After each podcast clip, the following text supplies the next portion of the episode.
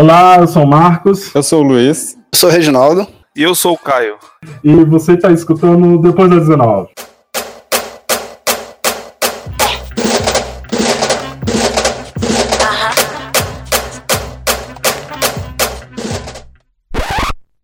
E nas notícias de hoje, infelizmente pela segunda semana seguinte, iremos lamentar outra morte como forma de evidenciar a estrutura social e pensarmos sobre a situação institucional atual. Foi assassinado em Salvador o mestre de capoeira Moa do Catende, de 63 anos. A morte, segundo o próprio agressor, foi motivação política, pois o mestre havia dito que votaria no PT e que as pessoas preferiam esse partido. Ante a toda essa sessão fascista, essa morte tem pressuposto racista. Porque dentre todos aqueles que se colocaram contra o candidato autoritário, a única pessoa que morreu é negra. E ainda que o assassino seja negro, essa estrutura social foi elaborada por uma elite branca que sistematizou o racismo. Parabenizamos a todos os coletivos independentes que estão fazendo trabalhos para além da política institucional e as pessoas pretas eleitas nessa eleição, em especial as três assessoras de Marielle Franco, que herdaram a luta política dessa irmã. São elas Renata Souza, Mônica Francisco e Dani Monteiro. Elas irão precisar de todo o nosso apoio frente a um parlamento mais racista e neoliberal. Lamentamos a morte do mestre e agora vamos para o bloco principal.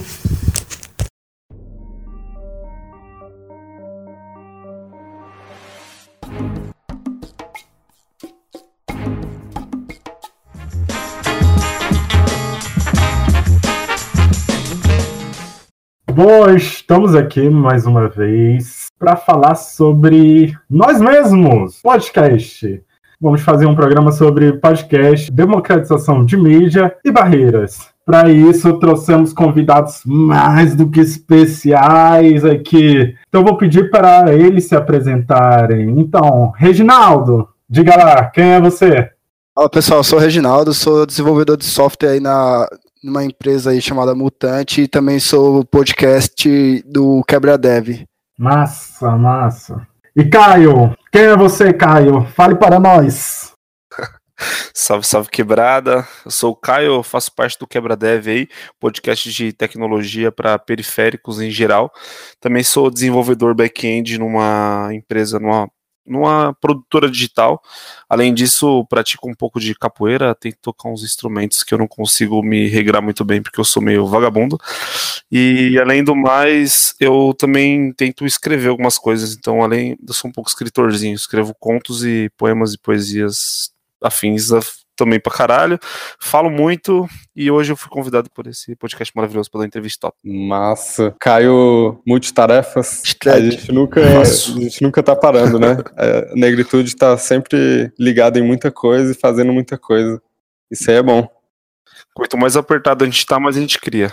Exatamente. Caracas, isso aí foi genial. Então, conta pra gente como é que surgiu o podcast. Explica pra gente também o que é exatamente programação e como o que, que envolve uh, a gente da negritude nisso, assim. Pode crer.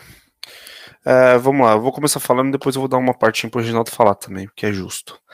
Ele também é parte desse, desse elo. É, eu, eu morava na região periférica de São Paulo, Zona Sul, extremo sul, e eu tinha um problema de percurso entre a minha casa e o centro da cidade para trabalhar. Então demorava em média duas horas para chegar no trabalho. Isso era tipo muito ruim, tá ligado? E eu esse tempo era um tempo que era meio jogado fora. Então imagina duas horas para ida, duas para volta, quatro horas de percurso na semana, cinco dias. Daí 20 horinhas de percurso, que era 20 horas por semana jogadas fora. Isso no ano, na vida, é, quantitativo, assim, tipo. E aí eu comecei a querer fazer alguma coisa durante esse tempo. Então, comecei a ler, e mas às vezes na leitura eu tenho um pouco de sono, infelizmente. Eu sou uma pessoa que tenta ler o máximo que pode, mas tenho um pouco de sono. E um amigo meu me indicou podcasts. E aí eu comecei a ouvir, o primeiro podcast que eu ouvi foi um podcast chamado Decreptus, que é de, de humor pop. Ele é bem interessante. E depois eu comecei a ouvir o Nerdcast, e aí comecei a ouvir alguns podcasts, comecei a mandar para os meninos aqui, porque eu comecei a ouvir uns de tecnologia. Eu mandei pro Reginaldo, mandei pro Gustavo, mandei pros meninos todos com aquela empolgação. O Reginaldo tá ligado como eu sou, mano. Quando eu conheço uma coisa nova, eu saio, ó, ouve aí, diz que lá. É, to é todo dia mandando a mesma coisa. Muito chato, velho. E aí, tipo, eu fiz os caras ouvirem. O Gustavo, ele ouviu a parada, ele achou da hora. E aí ele quis também, ele começou a ouvir também, e a partir daí o Reginaldo também e tal, eu falei, mano, vamos criar um bagulho desse? Porque eu comecei a ouvir e não me sentia, tá ligado, ali. Os caras não falavam do jeito que eu falo, os, as, as músicas que rolavam no bagulho não era não eram as músicas que eu ouvia, tipo, os assuntos, se fossem políticos, não eram os assuntos que me incluíam. Eu falei, mano, vamos, vamos se incluir nessa parada aí. E a partir daí, a gente teve vontade de criar, e o Reginaldo pode falar um pouco da criação aí.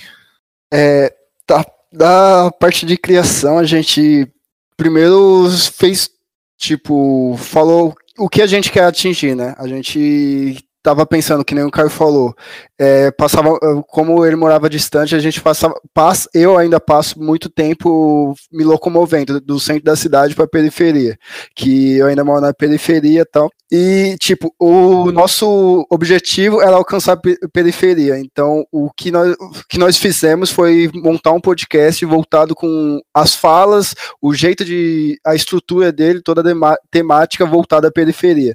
Então, foi essa a primeira parte, assim, da montagem do podcast. Logo em seguida, a gente passou, tipo, a gente estruturou isso e, e fez o primeiro episódio para gravar. Aí a gente teve as primeiras dificuldades, que foram como fazer tudo isso, né, e tal. E, então, que nem a gente estava falando, que teve muito problema com a edição no começo. É, quem iria editar tal. E foi aí que o Gustavo, o grande produtor musical nosso aí, conseguiu fazer uma boa parte da edição. Ele, em ser toda a edição é ele que faz, então o, a qualidade de áudio que a gente tem é graças a ele. Ah, essa é mais a parte tipo estrutural que a gente teve para fazer o podcast. E atingir e o objetivo final mesmo do podcast é atingir a periferia, atingir a periferia com falas do, do nosso dia a dia, com a nossa nossa vivência do dia a dia na periferia e mostrar isso em um áudio que seja democrático para todo mundo, consiga ouvir de uma forma simples, sabe? E também tem, tem um lance que é, a gente, quando a gente começou a fazer, a gente até pensou, puta, mano, vamos colocar temática de história voltada pra, pra negritude e tal. Mas, mano, é, existem várias tretas de colorismo e por muito tempo eu não sei onde eu me encontrava, saca? E aí, é, recentemente, uma, um grupo, uma comunidade de desenvolvimento chamada AfroPython, que eu acho que eles não são só comunidade, como também é um movimento social, eles meio que que fizeram uma parceria com a gente ali, deram uma alavancada no, no podcast que a gente tinha. Então a gente meio que falou, porra, velho, os caras olhou pra gente, pá, meio que como preto, tá ligado? E a gente, sei lá, é, é mistura, né, mano? Tipo, eu tenho traços fortes, assim, tenho pá, narigão, o nariz grande, a boca grossa, eu tenho um nariz, eu tenho, eu tenho traços fortes, mas a minha cor não é tão escura, então eu não me encontrava tanto, então eu ficava meio receoso de falar e aquele não ser o meu lugar de fala, saca? E aí agora a gente vai começar a soltar um pouco as asazinhas aí. Entendi. Não, mas é massa, porque vocês já estão trabalhando ali com uma perspectiva da periferia também. Então, fala um pouquinho pra gente como é que é trabalhar isso assim na periferia. Quais são as barreiras que, que envolvem trabalhar com tanto com podcast quanto falar sobre é, programação, tudo isso assim dentro da periferia. Mano, hoje é, eu tento catar uns moleques que eu conheço e explicar um pouco de desenvolvimento para eles, né? Mas antes de explicar sobre desenvolvimento, eu tenho que explicar para eles como pesquisar sobre desenvolvimento. Hoje eu tô mentorando um menino lá no trabalho, que ele é de quebrada tal. Eu tento dar uns toques para ele, mas antes de explicar para ele, tipo, ô oh, mano, ó, pá, tal bagulho é código aqui, aparece uns bagulho na tela quando você programa. Não, eu falo, velho, você tem que saber procurar coisas que vão te ajudar a criar coisas, tá ligado? Então, é uma linha que a gente está tentando seguir. E com essa ajuda do AfroPython aí, tipo, a gente, a gente começou com um podcast, a gente tem acho que uns 3, 4 meses de podcast. E aí a gente tá querendo expandir agora para a região periférica, tá ligado? Acho que o que eu consigo fazer hoje, e talvez o Reginaldo também, é falar com as pessoas que estão mais próximas da gente. Então, eu tento mandar o podcast pra rapaziada, falar, mano, se precisar de algum toque, pá, a gente ajuda, tá ligado? E a gente tá querendo começar a fazer um workshop, alguns flyers de divulgação para poder colar ativamente mesmo papo de dois, um, dois meses para frente. Então a gente, no sabadão agora, é bem provável que a gente vá lá para Guarulhos para conversar com uma rapaziada para tentar descolar espaço, tá ligado? Essas porra aí. O Reginaldo sabe um pouco mais. Então, um, que nem o Caio falou, essa foi uma das barreiras que a gente encontrou, assim, fazer mídia, essa mídia digital de podcast não é tão conhecida na periferia, não é todo mundo que você vai falar que conhece podcast. Minha mãe mesmo, quando eu fui falar, comecei a gravar podcast, ela não sabia o que é, é e várias outras pessoas. Então foi uma. A gente com, com o podcast a gente viu que começou a alcançar algumas pessoas, que algumas pessoas identificaram com o nosso modo de falar sobre tecnologia, só que essas pessoas que se, se identificaram já meio que já estavam no meio de tecnologia. E o nosso objetivo, no final, é alcançar as pessoas novas que estão que podem entrar por meio da tecnologia, que falando de mim, eu acho que o Caio também tem esse mesmo pensamento. A tecnologia, para mim, ela trouxe muita ascensão social, me deu muitas portas para conhecer coisas que, quando eu estava na periferia, eu não conhecia. E então eu quero, eu quero com a tecnologia, com esse podcast, fazer isso pela quebrada, por, por lugar que onde eu nasci, dessas mesmas oportunidades que eu tive. Então a barreira agora é fazer as pessoas conhecer essa forma de mídia, começar a consumir a gente, começar a consumir outras formas de mídia, tanto vídeo, outro, ou artigos, saber que a internet está ali, que é uma porta de entrada para consumir conteúdo e aprender de uma forma mais democrática ali de verdade, tá ligado? E então. Doido demais. Foi é mais ou menos isso. Foda, foda, muito massa. No, depois do 19, a gente também tá pretendendo fazer algo semelhante. Aí a gente tá vendo, porque a, a nossa mentalidade é de que não adianta de nada a gente conseguir alguma coisa, ter algum tipo de ascensão e tem uma galera para trás, ficando para trás. Isso ganho só individuais, tipo, porra, é, não adianta de nada, só pra gente, a gente tem que dar um retorno, sabe? A gente só tá aqui porque uma galera lá atrás fez algo pela gente. E ver vocês cinco meses de podcast e já ter essa mentalidade também bem clara é, é velho, é é um tapa na cara de um monte de galera aí que fica falando que fica teorizando mil coisas e vocês em cinco meses já estão fazendo, já estão indo, indo atrás, querendo fazer, e, tipo, você já tem uma outra perspectiva, assim, das paradas. É, isso é doido demais, pô. A gente, enquanto a gente cresce, a gente puxa todo mundo, né, que, que tá com a gente. Então, é bem a filosofia Ubuntu. Depois, se vocês quiserem pesquisar e e os nossos ouvintes eu, é, quiserem pesquisar também, é, a filosofia Ubuntu é basicamente isso, assim, se um cresce, se uma, uma, uma cresce, todo mundo cresce junto e vai puxando.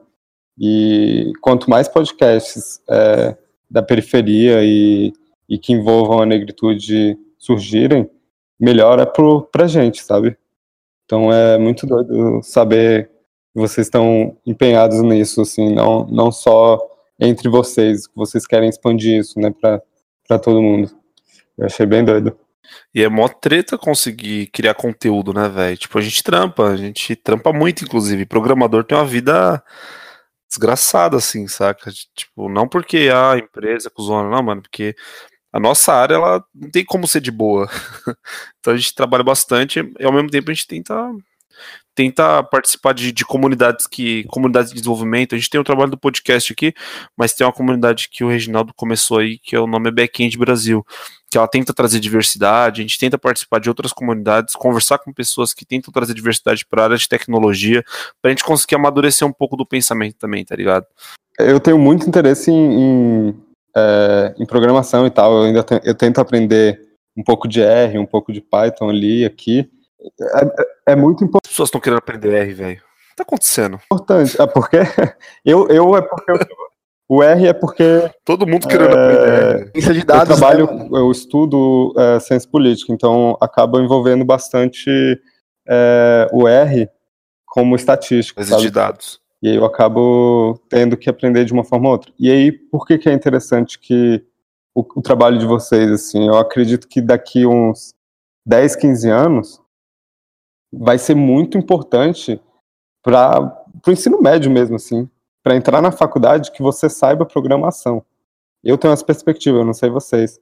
E aí, se vocês já começam esse trabalho dentro da periferia, já é um adianto enorme para essa galera que provavelmente quando, quando isso foi muito importante, a escola pública não vai não vai estar tá fornecendo, sabe?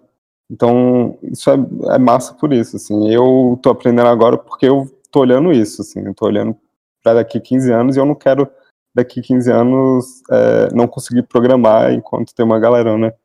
É, programando já, sabe? Eu lembro de algo que uma professora falou uma vez para mim, que tem até a ver com uma frase da Angela Davis que ela fala que quando a base se mexe, todo mundo, toda, toda a pirâmide se move, né? Mas uma professora falou assim que a mudança parte da periferia. E, e, e essa frase ficou muito na minha cabeça, porque quando a periferia propõe e faz a mudança, todo mundo acaba se beneficiando, todo o resto da sociedade, porque a periferia está ali pensando na base. Então, isso tem muito a ver com o que vocês estão fazendo. As mudanças, as, as propostas de inovação na programação e na mídia podcast que vocês vão realizar. Pô, vocês estão. É, vocês têm sete, sete ou nove programas, né? Como eu falei, tipo, a edição do programa de vocês já é foda pra caralho, sabe? Deu até vergonha pro depois eu dizer, porra, velho, tem que trabalhar é, isso aí. Isso aí. É, eu, eu, dei uma olhada, assisti, eu ouvi alguns episódios de vocês, ainda prometo que vou ouvir o restante ainda, até porque é um é, é de grande interesse meu.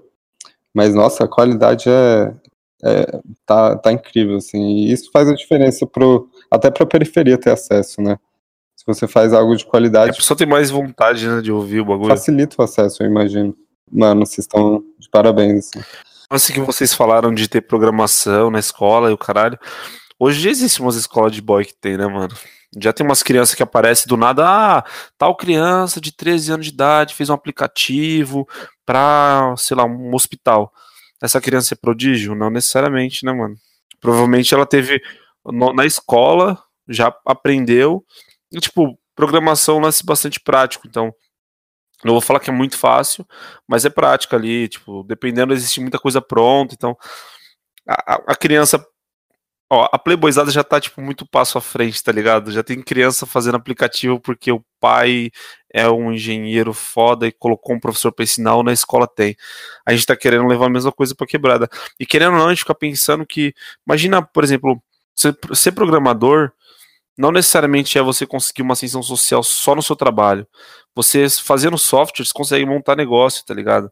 Hoje eu não, não, não, tenho tanta facilidade assim porque eu quero um pouco mais de estabilidade. Mas um moleque com 16 anos que mora na casa dos pais, ele, o pai dele, sei lá, tem um comércio na frente de casa não consegue administrar grana, ele consegue fazer um softwarezinho que se adequa à necessidade do pai dele, e aí o cara do lado tem uma parada parecida já adapta também, tá ligado?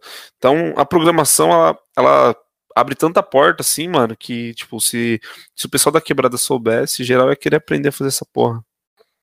E tipo, a internet, apesar de não ser o melhor dos mundos, pelo menos em Guarulhos, ela funciona muito bem na área que eu, que eu moro e, tipo, fazendo essa parte da periferia começar a produzir é, software dentro da periferia, ela começa a gerar emprego dentro da periferia, fazendo que as pessoas evite, tipo, fazer grandes locomoções. Então, a economia vai gerar ali dentro mesmo. Então, não vai precisar gerar dinheiro para playboys, playboy. A gente vai gerar dinheiro por nós, tá ligado? Então, isso é uma das coisas importantes fazer a pessoa, o pessoal começar a produzir dentro da periferia. Então, você ensinando programação, a pessoa já começa a pro, produzir seu próprio software para ajudar a, as empresas ali dentro da periferia já começa a gerar emprego também, sabe? Se a gente tivesse dinheiro hoje, a gente fazia um co-work dentro da quebrada pra rapaziada trabalhar lá dentro e aprender, mano. Aqui a gente não é rico. Mas se fosse, parceiro.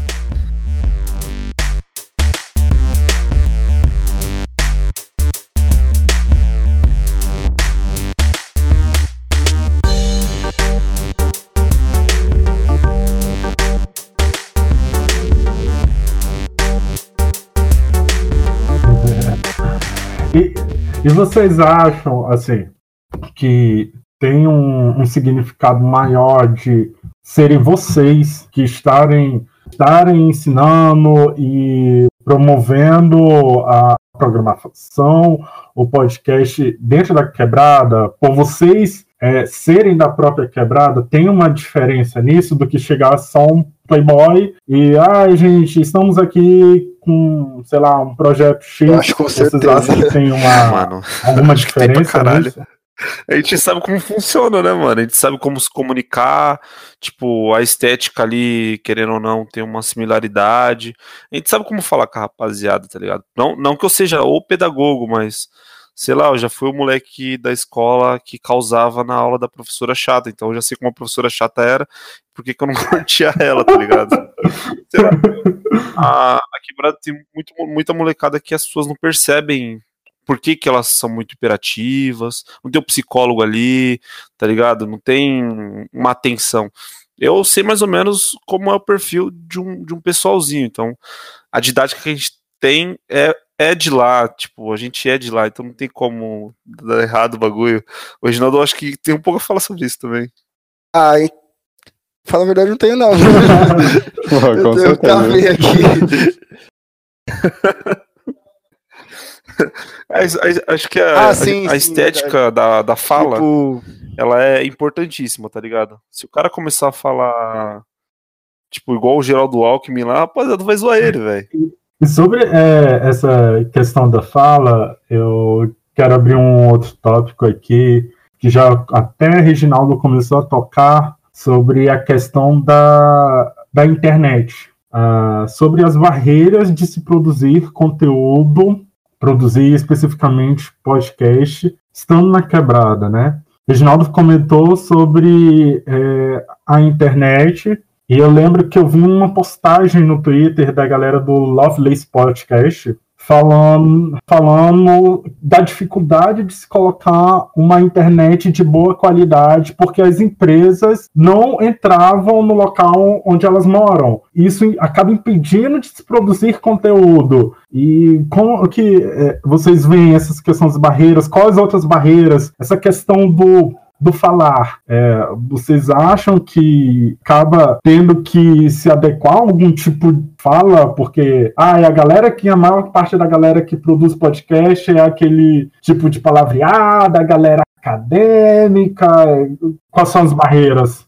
essa parte da fala, a gente, tipo, tenta muito ser mais. falar muito como se a gente estivesse conversando com uma pessoa normal, que nem se eu estivesse numa roda de conversa lá na, minha, na rua de casa e estivesse conversando com todos os meus amigos ali. Então a gente tenta procurar muito isso e tentar evitar falar palavras difíceis que distanciam as pessoas. Isso é um dos pontos que a gente tenta ir fazer tipo de diferente para conseguir uh, o pessoal conseguir ouvir a gente de uma forma legal essa parte da internet, tipo, que nem eu falei, a parte onde eu moro, ela consegue chegar uma internet boa e tal, mas tem uma, outras partes que é de um colega, de um amigo meu que ele mora, que é programador também, que não chega uma internet assim tão boa.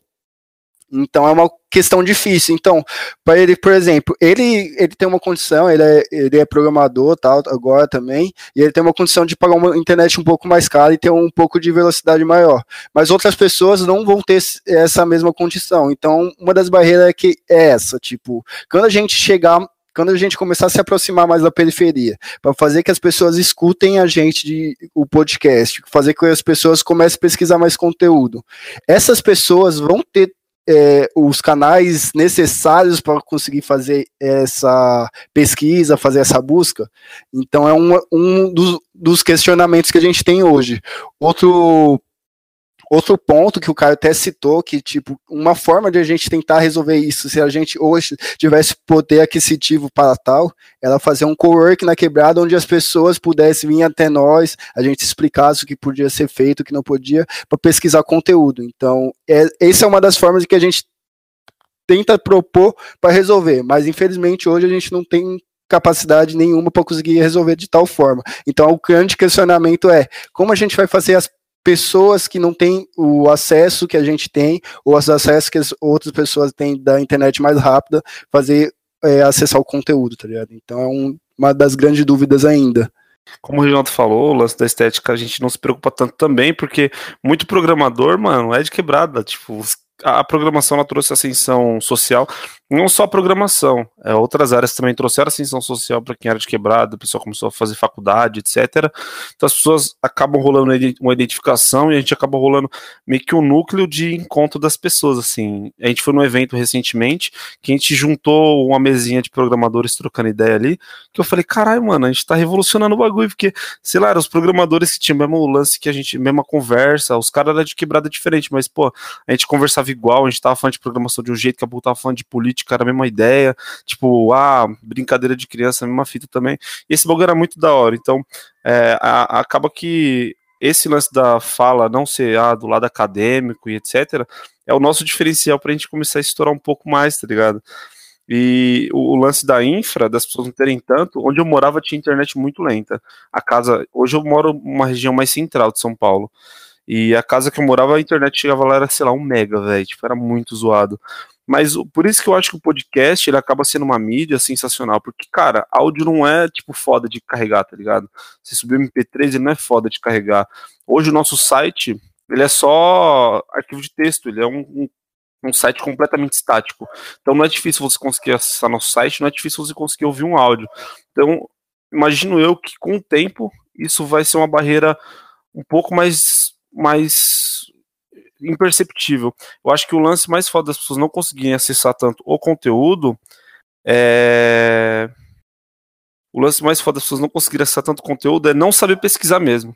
Não saber acessar os conteúdos mesmo, tá ligado? A imersão, a imersão tecnológica, a, a, a inclusão digital, ela meio que aconteceu durante o tempo, a gente precisa imergir essas pessoas na, na, na camada digital, na camada web, as pessoas elas vão no YouTube e elas veem o Felipe Neto, o Everson Zóio, essas porra desses cabaços, em vez de ver, sei lá, uns caras que estão ensinando Enem, as matérias do Enem, os caras estão ensinando programação, os caras estão falando de temas gerais sobre o mundo, que estão ensinando filosofia, estão ensinando a pintar, que estão ensinando um monte de coisa foda na internet, que você consegue muita informação de graça, as pessoas não têm a mínima ideia do poder que a internet tem. Eu acho que essa é uma das maiores barreiras, fora a infra. A infra é uma, a outra eu acho que é o lance do poder de conseguir saber como a internet é foda para conseguir trazer conteúdo e agregar valor para as pessoas, tá ligado?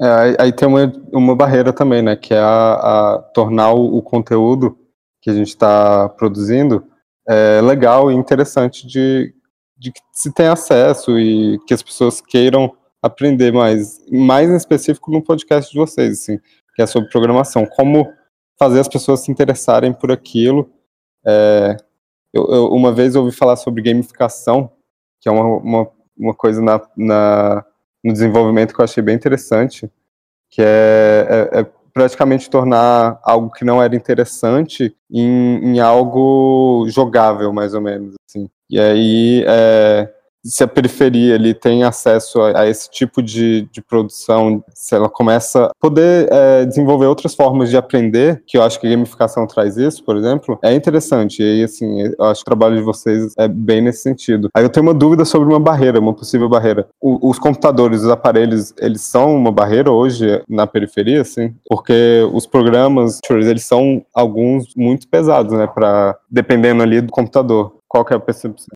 Eu acho que acho que para programar, você não precisa mais ter um computador muito foda. Muitas coisas que você faz, tipo, você consegue fazer online, né? Então talvez o empecilho maior seja a internet.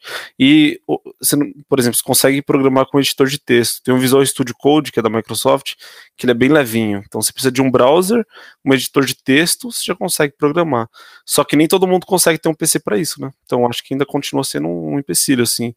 Ô, Reginaldo, o que, que você acha disso aí? Então, acredito que a, a parte de hardware, que nem o Caio falou, assim, tipo, não é muito. Não, não é necessário muito hardware para conseguir aprender a programar. Mas ter o hardware que, mesmo que leve, é um, eu acho que é uma barreira, assim, porque pensando na parte mais periférica mesmo, infelizmente muitos não vão ter.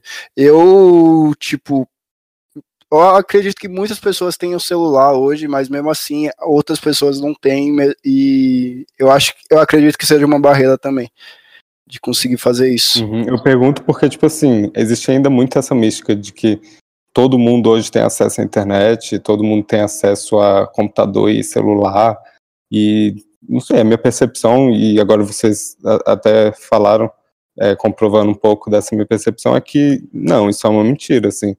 Não, não é um acesso tão fácil. É, é uma mentira mesmo. Eu não acho que é tão mentira, mas não chega a ser tão verdade, saca?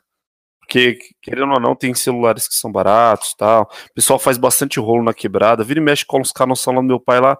E mano, tá querendo um celular aí? 400.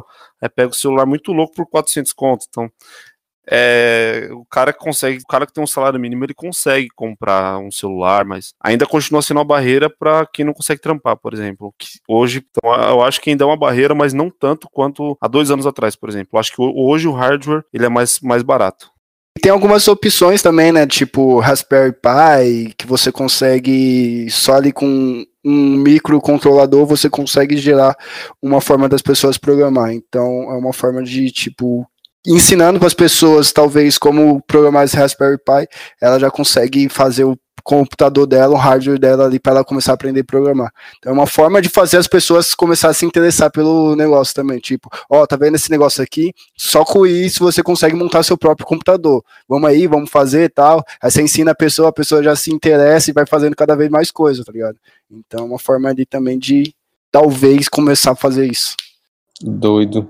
E aí eu tenho mais uma pergunta.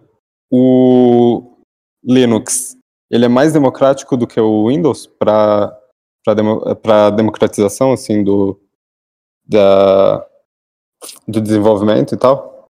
Cara, eu acho que não, não, é muito difícil responder essa pergunta porque o Linux ele é relativamente simples de você conseguir por exemplo, se você tem um Ubuntu e você é um usuário comum, tá o Google Chrome ali e tal, alguma coisa, ele é fácil de você utilizar, a não ser quando você precisa instalar, por exemplo, um guardião do Itaú.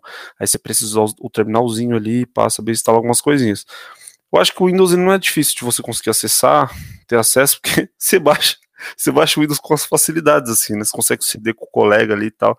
Nunca foi um problema para eu ter o Windows. Eu acho que o Windows é um pouco mais acessível porque as pessoas. Ele, ele é um pouco mais amigável, é só no clique, clique, avançar, avançar, instalar tudo, e você não precisa de um conhecimento técnico mais avançado para usar. Eu acho que ele é um pouco mais democrático, mas quando a pessoa começar a ver como funciona a tecnologia de fato, aí eu acho que já tem que migrar para o Linux, porque a ideia é muito mais da hora, né? Tanto é que o nome do software que a gente usa é Ubuntu, né?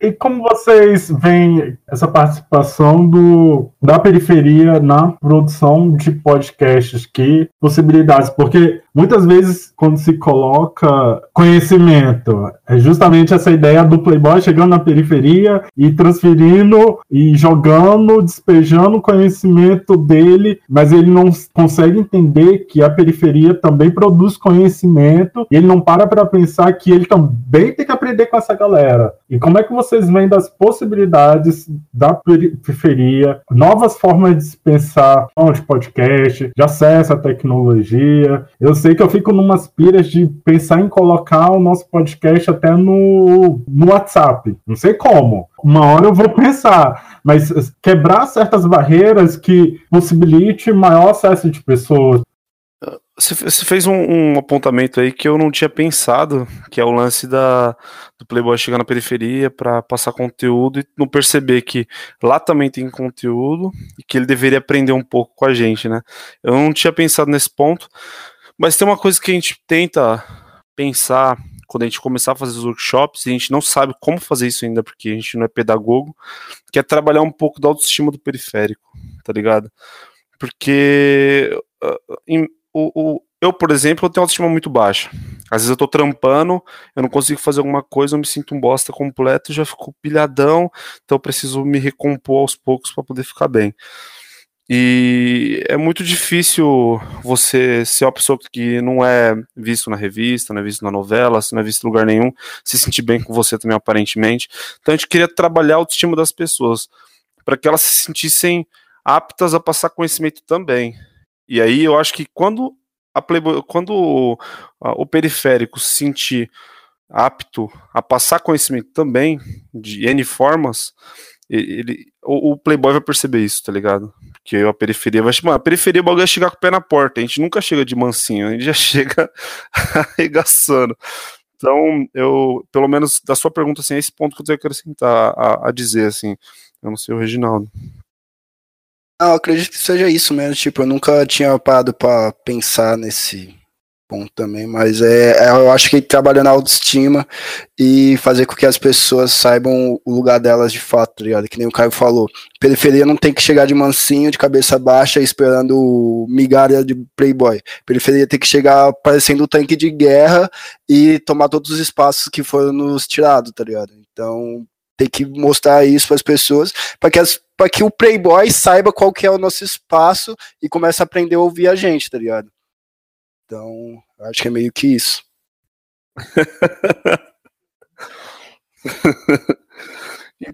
Antes de ir para a parte dos contatos, queria falar que é, eu me, me, sinto muito bem, porque essa é a primeira entrevista que a gente dá assim. E achei da hora é, vocês perguntaram algumas coisas pra gente, foram perguntas que fizeram eu refletir sobre algumas coisas. Eu acho que é esse tipo de trabalho que vai fazer com que a gente consiga acender aos poucos, né? Esse tipo de mídia. Tipo, a gente conversando, a gente acaba acendendo algumas ideias que não existiam, se existiam, estavam escondidas, saca? Então acho que acho muito da hora o trampo de vocês de chamar a gente. A gente tá querendo chamar mais convidados.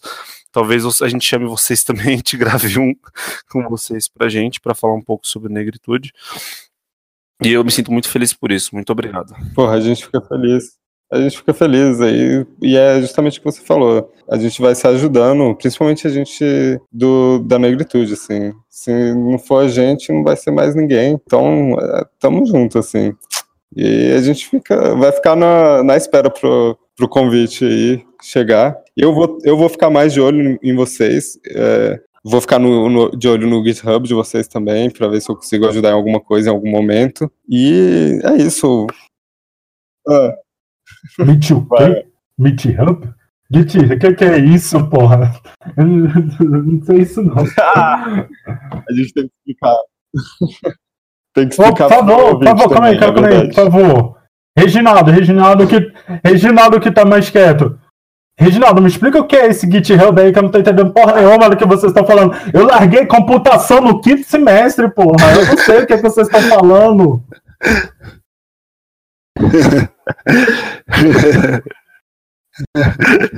GitHub GitHub é uma rede social de versionamento de código. Fala a verdade, existem duas ferramentas. Existe o Git, que é o servidor que faz o versionamento de código. Esse versionamento de código serve para você, tipo, DP, de backup de versões anteriores do seu código de alterações e nunca perder uma alteração, ter sempre o histórico de alterações ali. E o GitHub, ele faz isso de uma forma interface, então você tem a, a interface ali com seu usuário e você consegue consultar os outros usuários de outros desenvolvedores, ver o que ele está fazendo, como ele trabalha, ver os códigos dele, ver o que ele está ajudando, colabor, colaborando na comunidade. Okay. Ah, agora entendi, agora entendi. Boa. Então, vamos indo pro bloco de contatos agora.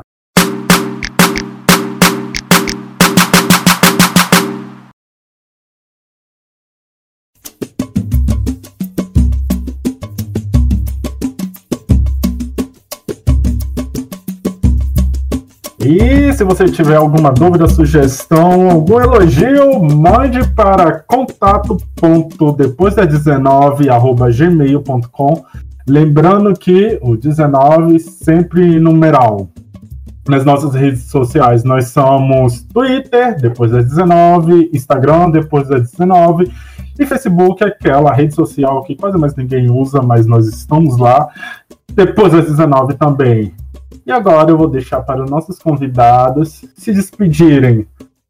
Começando por Caio por favor, se Bom, Caso vocês queiram entrar em contato e queiram conhecer um pouco mais do que nós somos, do que pretendemos ser, podem entrar em contato com quebradev no Twitter. Hoje a gente está só com o Twitter, a gente pretende fazer mais redes sociais, mas como a gente falou no bate-papo antes do, de gravar aqui, é muito treta gerenciar essa porra.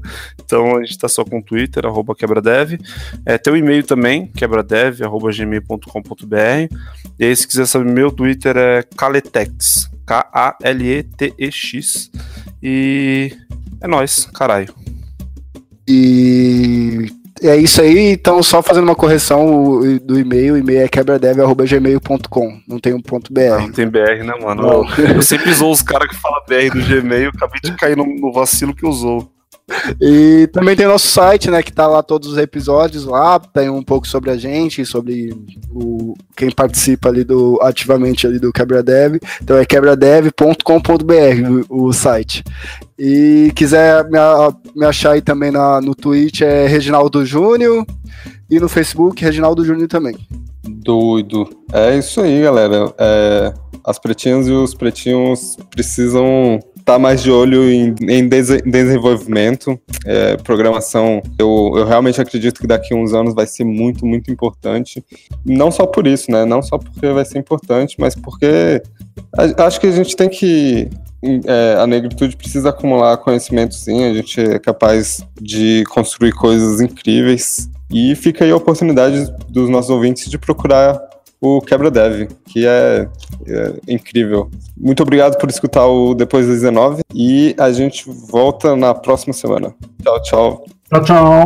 Tchau, tchau. Valeu, valeu, valeu. Tchau.